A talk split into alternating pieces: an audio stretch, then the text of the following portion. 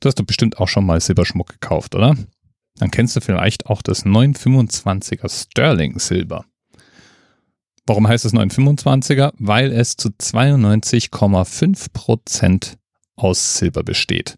Es ist also eine Legierung. Das heißt, 7,5 Prozent sind aus anderen Metallen, überwiegend Kupfer. Der Name kommt übrigens vom britischen Pfund Sterling, ist also ein Währungsname, weil das nämlich das Münzmaterial der ersten englischen Silver Pennies, der sogenannten Sterlings war. Sterling Silber ist verglichen mit reinem Silber, wobei reines Silber gibt's gar nicht. Auch das reinste Silber, was man irgendwo kaufen kann, besteht immer noch nur aus 99,9% Silber und der Rest ist dann irgendwas anderes.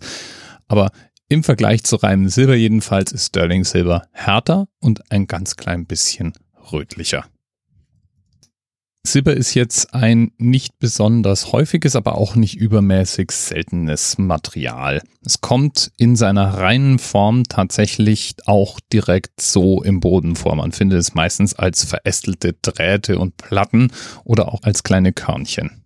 Es ist ungefähr 20 mal häufiger als Gold zu finden und 700 mal seltener als Kupfer. Das meiste Silber wird in Süd- und Nordamerika gefördert. Peru ist mit 30 Prozent Weltmarktsanteil der größte Förderer. Gleich auf Platz zwei jedoch ist schon ein Unternehmen aus der EU, das polnische Unternehmen KGHM. Mit durchschnittlich knapp 1200 Tonnen Jahresförderung ist es das zweitgrößte Silberunternehmen der Welt. Silber ist ein hochgradig leitendes Material. Es wird in Medizin, in Technik, eigentlich überall verwendet. Und im Märchen ist es meistens das einzige Material, das Wesen wie Werwölfen beikommt. Gefördert und verarbeitet wird es inzwischen schon seit über zweieinhalbtausend Jahren.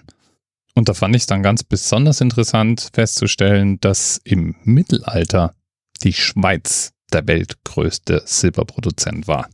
Silber war jedenfalls lange Zeit eines der wertvollsten Materialien der Welt und das hat unter anderem dann auch dafür gesorgt, dass die Spanier aus den neu gewonnenen Kolonien in Südamerika und Nordamerika anfingen, Silber nach Europa zu importieren.